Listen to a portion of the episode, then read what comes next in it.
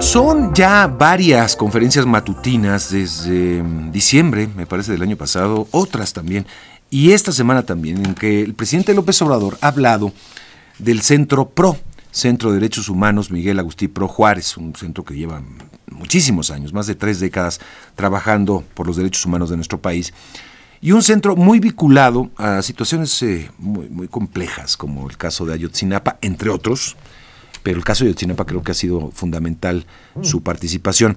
Bueno, el presidente ha mm, pues eh, dado a entender, bueno, ha dicho directamente que el Centro PRO ya no es lo de antes, que el Centro PRO ha trabajado, eh, lo que ha dado a entender es que en, colusión con, con, la OEA para intervenir y para manipular el caso de Ayotzinapa, que tiene que ver con la intervención del GIEI en nuestro país y otros asuntos. Cosas graves, ha dicho el presidente de la República, cuando lo que en realidad parece, en mi punto de vista, es que el presidente, desafortunadamente, desde hace ya varios meses, perdió la narrativa del caso Ayotzinapa. Una narrativa que le interesaba tener bien agarrada, bien afianzada, porque era parte de su compromiso electoral y el cual no ha podido cumplir. En fin, vamos a hablar con Santiago Aguirre, director del Centro PRO, Agustín Pro Juárez de Derechos Humanos. Qué gusto saludarte, Santiago, bienvenido. Mario, ¿qué tal? Muy buen día y buen día también a toda la auditorio. Un gusto estar en tu espacio. Bueno, pues eh, rechazan ustedes la supuesta intervención de la OEA vía GIEI en el caso de Yotzinapa. El presidente ha denunciado que hay ahí algo raro en, la forma en que se firmó eh, la colaboración. Sí, así es, Mario. Eso es lo que se insinuó en la conferencia matutina presidencial. Em, en particular se exhibió un documento que por lo demás es público, que es el documento en el que el Estado mexicano eh, firma con la Comisión Interamericana el acuerdo que permitió la venida a México de este grupo de expertos que conocemos por sus siglas como GIEI, que hizo una contribución pues muy importante para desmontar eh, la versión con la que se quiso cerrar el caso en la anterior administración, unos expertos y expertas internacionales que además eh, ayudaron mucho a, hacer un análisis profundo de los problemas de nuestro sistema de justicia. Em, durante este sexenio, ya en la administración del presidente López Obrador, firmamos un acuerdo similar con su gobierno, con la Cancillería, con la Secretaría de Gobernación, para que el GIEI regresara.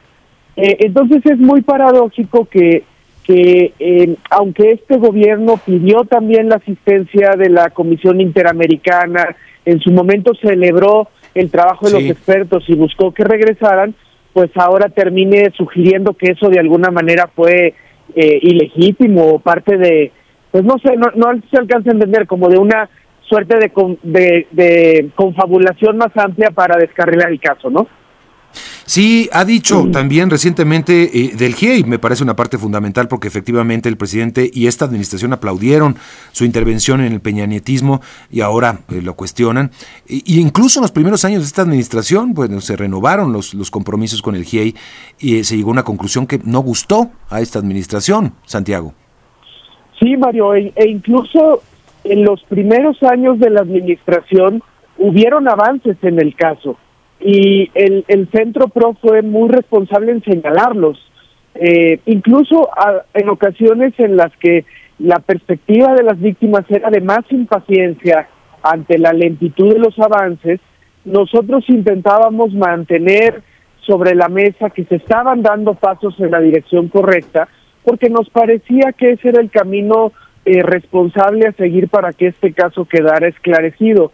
Eh, lamentablemente eh, estos avances eh, entraron en crisis cuando por, por querer dar resultados en una racionalidad ya más política, se precipitaron conclusiones, se quiso proteger al ejército, se confió en una fiscalía que no ha sido transformada, aunque se nos diga que el problema en México es el Poder Judicial, en realidad es la fiscalía, y, eso llevó a este desencuentro donde ahora cuando se cuestiona al gobierno sobre la falta de resultados, pues la respuesta es distraer la atención responsabilizando a otros actores de, de esta situación, sea el PRO, sea los jueces, eh, o sea, la, la, OEA y la Comisión Interamericana. Sí, ¿no?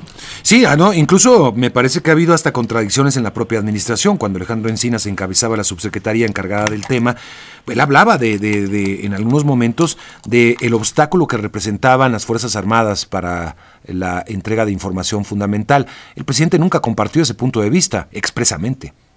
Sí, así es, Mario. A nosotros nos consta que el subsecretario Encinas hizo un trabajo decidido en este caso y en otros.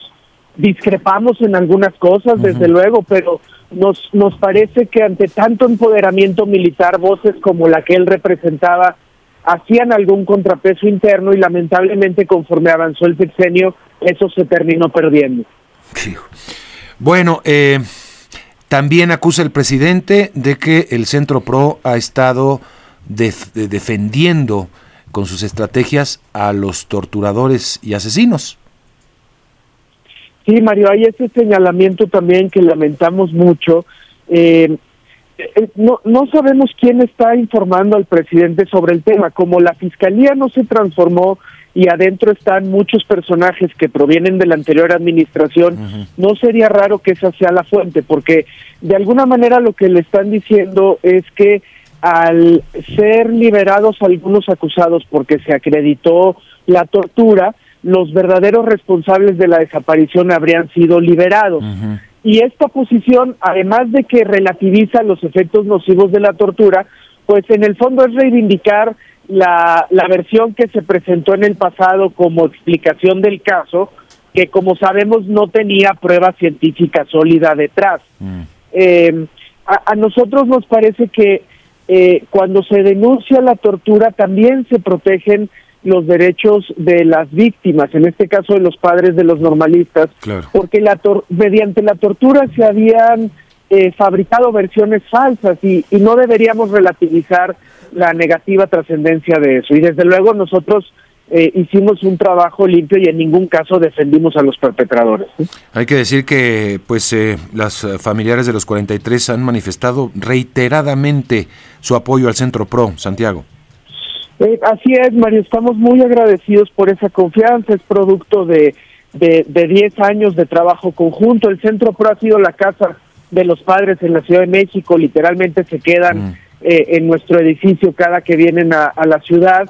Eh, están desesperados y tristes, desde luego eh, en su sensibilidad de víctimas estas distinciones de qué es responsabilidad de la Fiscalía, qué de los jueces, de pronto pueden ser difíciles de comprender, pero han sido muy claros en respaldar el trabajo de las organizaciones y seguir exigiendo verdad y justicia con mucha dignidad. Bien. Oye, este, bueno, pues muy complicado, ¿no? Porque más allá de eso y más allá de, de acusaciones mutuas y pues el tema es el, el, el, el, caso, este, cuántos años ya Santiago y parece que no hay un camino todavía cierto, y parece que la administración, pues sí, hay que reconocerlo y por eso yo creo que el presidente está molesto con el tema. Creo que hubo voluntad de su parte eh, en un principio, pero como yo decía, parece que la narrativa se le fue de las manos. Así es, Mario. Yo, yo en, en, el balance que hacemos en el Centro PRO reconocemos que hubo voluntad al inicio de la administración, que funcionarios como Alejandro Encinas o el fiscal Gómez Trejo intentaron hacer las cosas eh, de manera diferente y hacia adelante, un poco lo mismo que hizo la excomisionada nacional de búsqueda Carla Quintana, pero nos parece que esos esfuerzos toparon con dos de los eh, talones de Aquiles de esta administración, el empoderamiento del ejército y, y, la incapacidad para transformar la Fiscalía General de la República, que es nuestro principal nudo de, impunidad. Eh, lo triste es que ante esa realidad se busque señalar a, a, a culpables y ahí haya un daño reputacional hacia la Comisión Interamericana, el Poder Judicial, las propias organizaciones de derechos humanos, que, que sí experimentamos daños, porque sí afecta esta insistencia presidencial en denostar, sí termina confundiendo y causando eh, daño en las reputaciones, ¿no? Es, es, muy lamentable. Bien, pues te agradezco mucho, Santiago. Eh, siempre es un gusto conversar contigo. Al contrario, María, nosotros somos los agradecidos siempre. Muy buen Gracias, día. Santiago Aguirre, director del Centro PRO Derechos Humanos, Miguel Agustín Pro Juárez.